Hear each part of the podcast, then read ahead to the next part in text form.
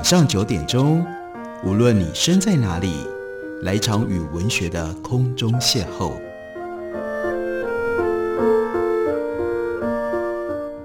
杨照谈书，邀您一同遨游文学世界，认识古今中外的经典之作。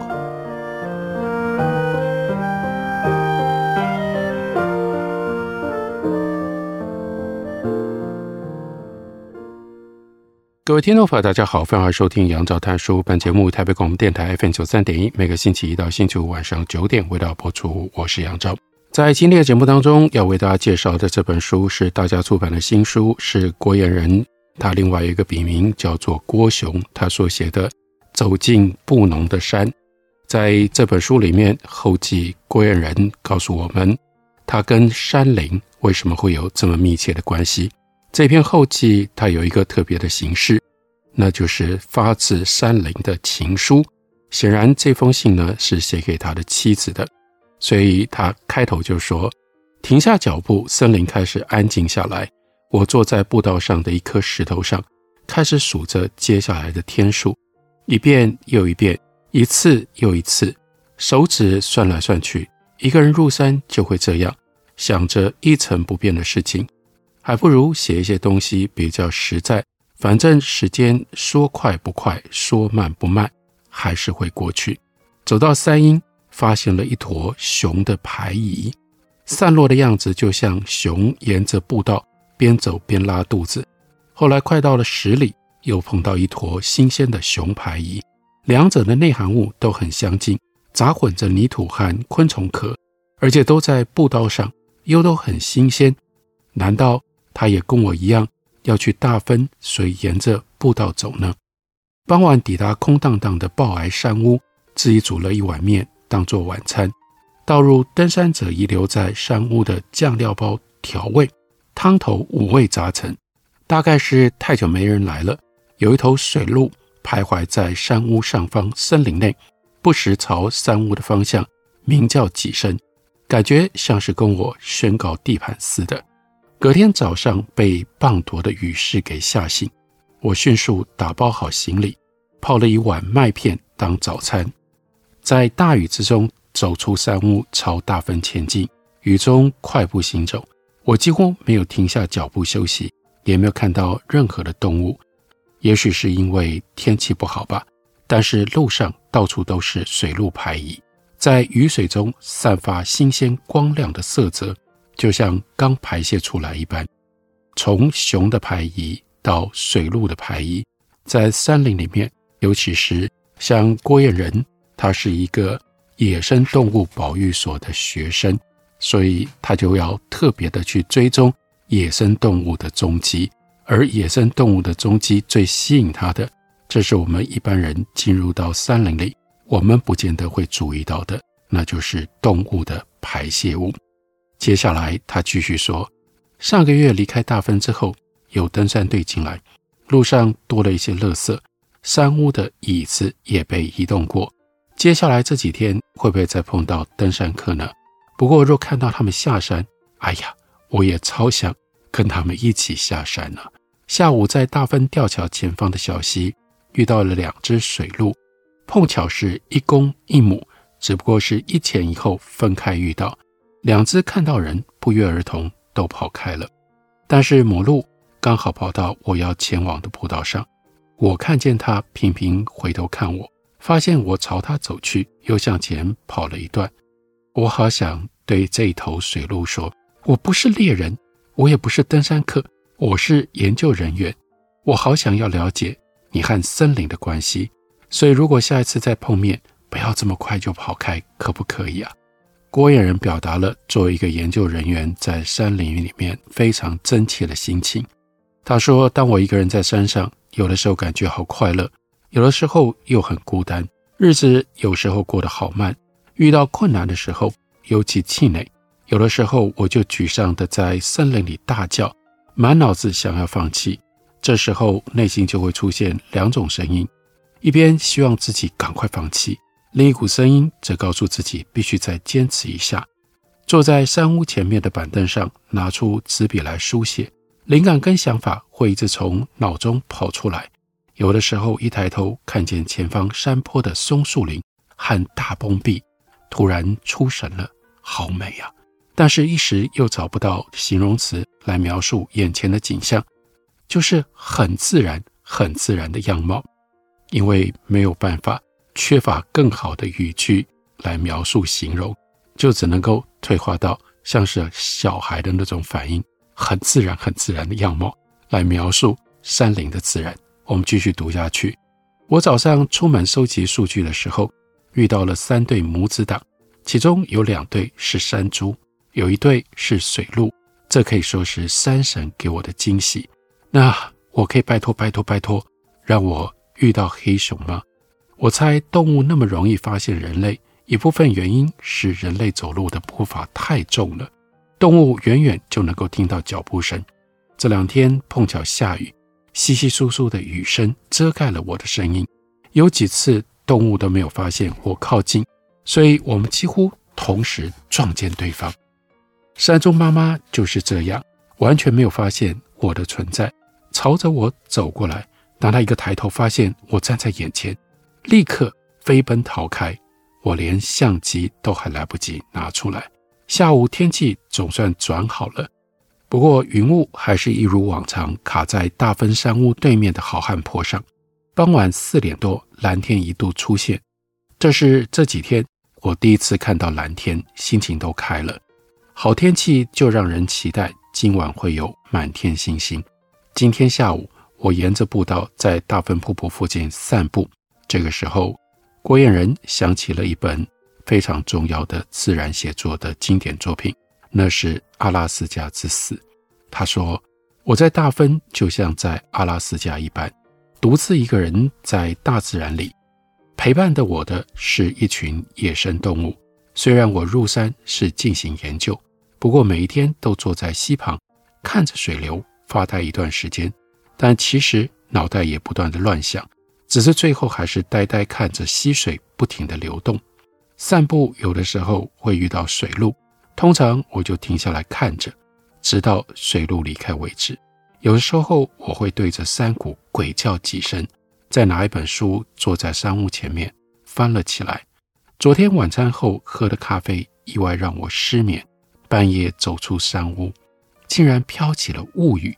不过早上又是大分时的热情大太阳，阳光从山坡缓慢地降至溪谷，照得森林呈现灿烂金黄色。可惜下午封面从拉库拉库溪谷涌入，鱼又跟着飘了下来。工作结束之后，我靠在门边喝着咖啡，看着水汽不断地往山上爬，大概是。昨夜失眠的关系，我竟然梦到今天是下山日，开心了一阵子。醒来当然格外的惆怅，所以看着雨景有一点失落。夜晚有一只山羊路过山屋前面，不疾不徐踩踏山屋广场的石板，发出如同恐怖片的脚步声。我一边写日记，脑中想象着妖怪扑到窗前，穷紧张一阵，之后点亮头灯。鼓起勇气打开山屋大门，走出去，只见一头山羊跟我四目对望，看他朝我好奇观望的可爱模样，刚才的紧张气氛瞬间融化了。打卫星电话下山，得知明天开始又要变天，不过这几天山上天气都不好，变天还能变成什么样的天呢？只希望蓝天可以赶快来。晚上我睡得很沉。完全没有听到平常都会在山屋奔窜的那只高山白腹鼠的细碎脚步声。刚睡着没多久，我梦见自己看到一头黑熊在树上大快朵颐，青刚力。早上起床，我带着期盼的心情走进到森林里，不过还是没有遇到黑熊。没关系，我想一定还有机会能遇到。今天果然变天了，气温下降了好几度，风吹来。充满了寒意，云雾仍然卡在山屋对面的山坡上。大分山屋的太阳能热水已经完全冷却。刚才洗澡只依稀感觉微温，真怀念山下无限的淋浴热水澡。入山五天之后，生活的节奏逐渐归于平常，每天都在差不多的时间醒来，出门进行实验，傍晚回到山屋放下装备，然后四处散步。有的时候会对着山神说话，祈求研究能够顺利，祈求能够平安下山，然后在山屋上方的河阶平台走一走，期待树上碰巧有熊可以让我看见。傍晚。蓝天有用力地出现了一下，但随后浓雾就迅速地覆盖上去，天气转为干冷。待在山屋里不动，就会感觉到寒意窜入到了袖口，拉紧保暖衣仍然不够，只好不断地喝着热水，希望这一波锋面能够赶快离开。山苹果非常苦涩，难以下咽，不过加入砂糖一起熬煮水果茶，就变成了另一番滋味。此外，土肉桂种子加上米酒和盐巴，会造就难以想象的香气。适合煮面的时候，加一些腌制的土肉桂，汤头就变得相当的浓郁。没有蔬菜的时候，回程途中顺手折断里里，也就是瓦氏凤尾蕨的芽，但是必须先将它单独煮过，再泡盐水去除植物碱，才能够料理。这几天。都有做梦，我又梦到一间家屋旁边的大树上有一只黑熊，只是梦境多半都没有能够实现。刚上山时期期待早日下山的想法也消失了，现在反而感觉自己更融入山上的日子，也更能够放下山下的牵挂。回想自己刚踏入登山口的时候，感觉突然变得不真实。虽然之前就做好。无数的准备，不过当走入步道，就有一种即将要启动的感觉。这是非常真切，而且带着散文文字之美的记录。我们休息一会儿，等我回来继续聊。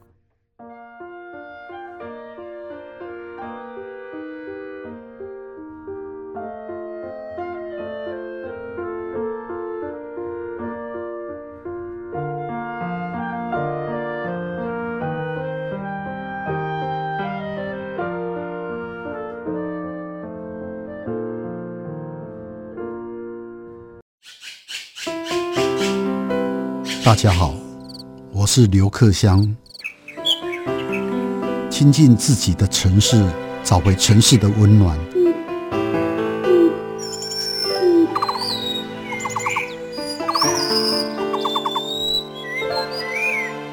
听见台北的声音，就在台北广播电台，FM 九三点一，AM 一一三四。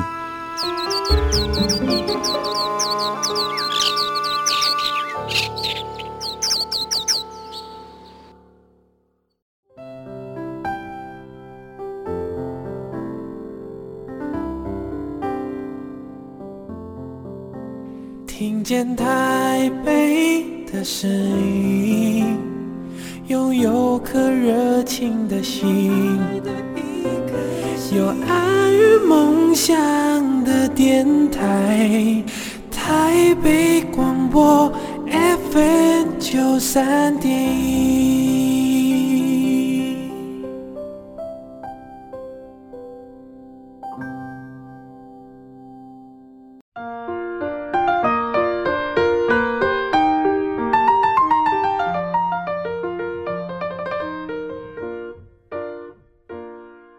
感谢您继续收听《杨照谈书》。本节目以台北广播电台 FM 九三点一，每个星期一到星期五晚上九点，为大家播出到九点半。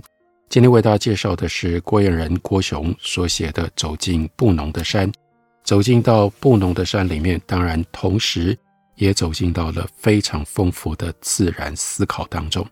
在书里面有这么一段讲鸟战，他说：“我阅读许多书籍的时候，对人类学家所描述的鸟战。”感觉到困惑，为什么出发之前，鸟从猎人的右侧飞就是吉，如果飞在另一侧就是凶呢？这明明就只是几率的问题。但是不止布农族，泰雅族也有类似的鸟战。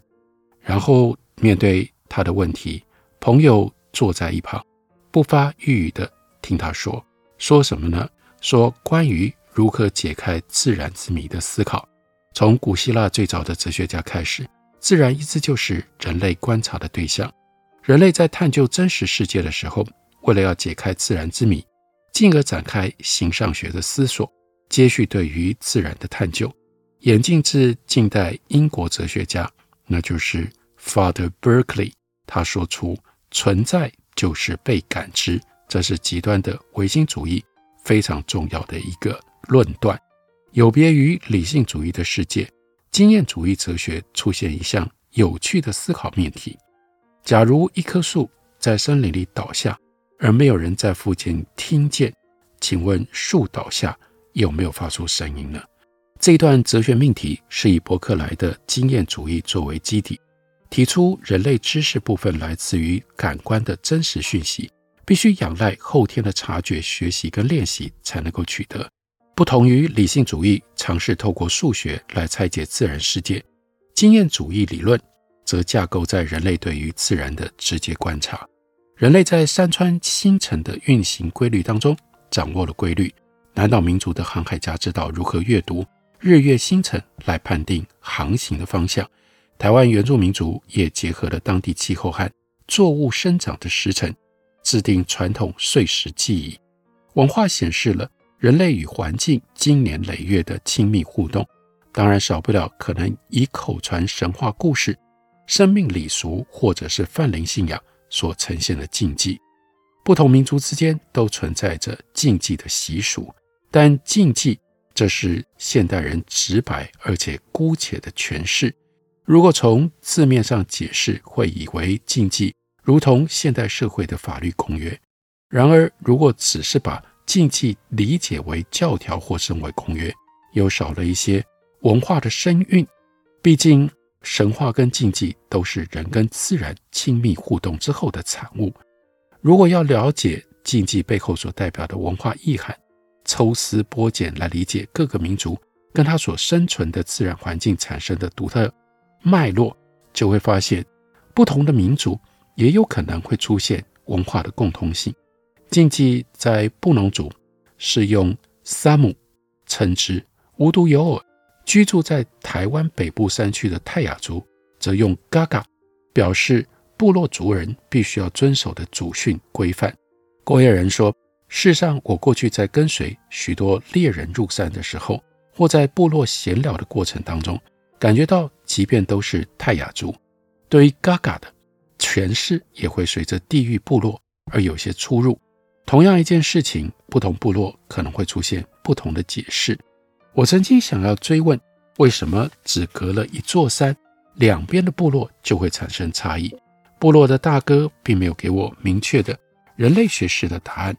只是摇摇头说：“我们这边就是这样遵守，另一边跟我们不一样。但是在日常生活之中，各个部落都不刻意讲述神话故事或者是禁忌，而是在聊天的过程之中不经意提到，并且提醒需要注意。由此可见，禁忌的故事可以深入原住民族人的日常思维，或许如同汉人敬天畏地的自然伦理。从原住民口中的神话故事。”也能够窥见民族的历史和迁移的历程，同时理解原住民族小至个人、家族，大到部落是如何面对自然环境。因此，每一次听到各种故事，我总会不断思考故事发生的特殊意涵、场域，还有它背后的生态意义，并且同样的也带着尊敬自然的心情走入到山中。头几年上山前采买的时候，大哥总是要提醒我不要忘记买米酒哦。举行入山仪式的时候，大哥会摆出猪肉和米酒，把米酒倒入杯中，大概七分满，双手端起，开口邀请周遭旧部落的灵，那就是山神，还有已经过去了的老人家，让他们前来，并且告知此行有哪些成员，还有上山的缘由跟目的。在一连串主语之后，生性寡言的大哥会退到一旁坐下，从他的小腰带里拿出一颗槟榔，咬开槟榔鞘之后放入口中咀嚼，同时用眼神示意下一个上前祭拜。其他人很有默契地在一旁等候。我们按照长幼顺序走向前祭告。轮到我的时候，我单脚跪下，把米酒倒入杯中，再拿起酒杯，在心中默念：山神老人家，还有此地的众生万物，我是郭雄，今天准备前往大分做调查，途中会经过许多老部落，用虔诚的心邀请老人家们来此享用准备的米酒和饼干，请保佑我们平安顺利完成工作。讲完这段话之后，必须点三滴。代表敬天、敬地、敬人，再饮一口酒杯内的米酒，代表共享。比起贸然进入，透过入山仪式，我仿佛让自己接轨上山的频率，内心才真正有入山的感觉。许多登山客因为赶时间，一到登山口就背上行囊出发。我们则经由入山仪式沉淀我们的心情，同时在内心告知自己上了山。就不要再烦恼山下的事物，只需要活在当下，专心的走路。祭拜的时间可长可短，有的时候我们在祭拜的尾声就开始吃吃喝喝。部落大哥说：“不要赶路啊，先陪老人家喝一杯。”上山的心态就跟待在家里没有两样。入山前的祭拜是对于遗留山中的祖先跟祖居地所投射跟山独特的亲密互动。我想，这也是布农族对于哈努图，也就是他们的灵的一种身体的诠释，没有办法用语言来解释。起初接触到入山仪式，受过科学教育的我，仿佛变成了人类学家，总是不停地在追问：为什么要有入山仪式？这个主语要怎么说？我们原住民上山之前，都会告诉老人家说要入山。哦，好。那一定要用米酒、槟榔跟香烟，不能用其他的替代品吗？因为我们原住民，那为什么米酒拿起来要先点三滴？为什么还要等一下？因为还不能出发吗？那就是刚开始的时候他的心态以及原住民大哥会有的反应。郭雄接着就说：“我手上拿着笔记本，连珠炮提出了各种问题，内心期待获得标准回答，但最后。”大哥只是面露微笑看着我。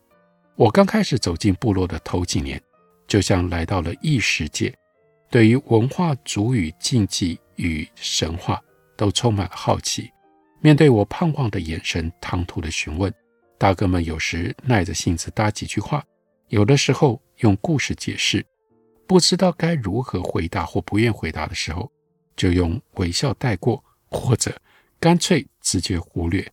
当时我总是会担心，哎呀，是不是自己失礼了？是不是问题太敏感？相处久了，才发现这是部落文化传承和现代教育的差异。我习惯从课堂上的发问获得标准答案，但是部落文化和记忆的传承是透过观察、模仿、劳动，因此很多时候用问的是得不到答案的。必须实际劳动，或者是参与部落的生活，才能够渐渐的领悟这样的猎人哲学。我也是跟着大哥走久了，才逐渐明白，并慢慢抛弃凡事先开口问的本能反应，转而先观察、参与，并且自行练习，之后有机会采用自己的体会去询问。久而久之，新朋友一同上山的时候，有些人急于寻找答案。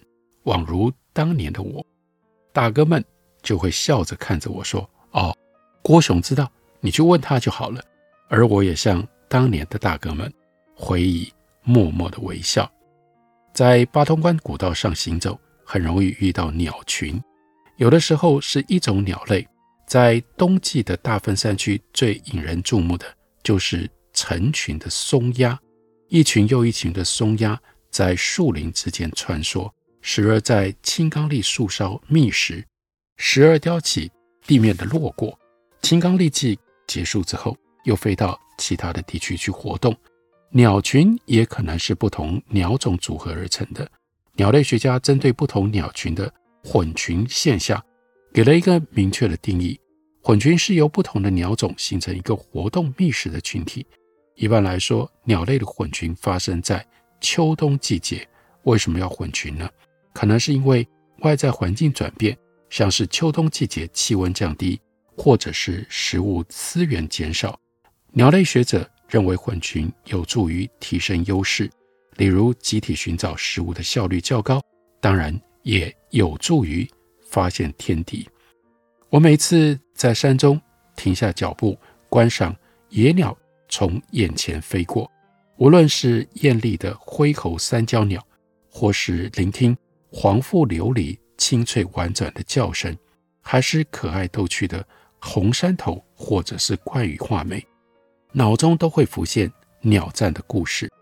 过去人类学家曾经采集记录许多布农族的神话，例如必须仔细观察绣眼画眉的飞行方向，来判定凶兆或者是吉兆。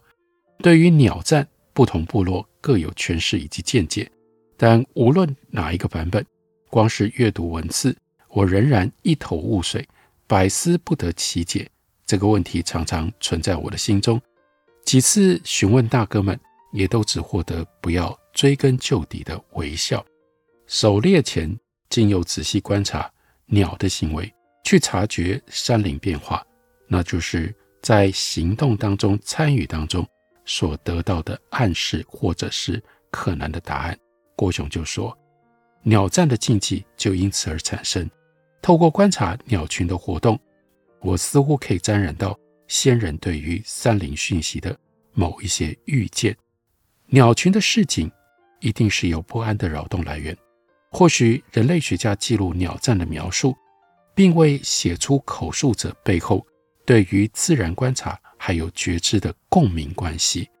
文字只能够记录口述者描绘鸟类飞行的方向、叫声，但如果能够察觉动物之间的共鸣，或许看待自然会有另一种截然不同的感受。郭雄就说：“我内心这样想着，只要善用察觉鸟类的行为，也许我们就可以找到其他的野生动物。”这非常形象化的告诉我们，示范了为什么不能够。光是从文字上去了解山林，他所记录的虽然仍然是用文字，但郭雄就希望可以带领我们，相对的是用体验的方式走进布农的山。感谢您的收听，明天同一时间我们再会。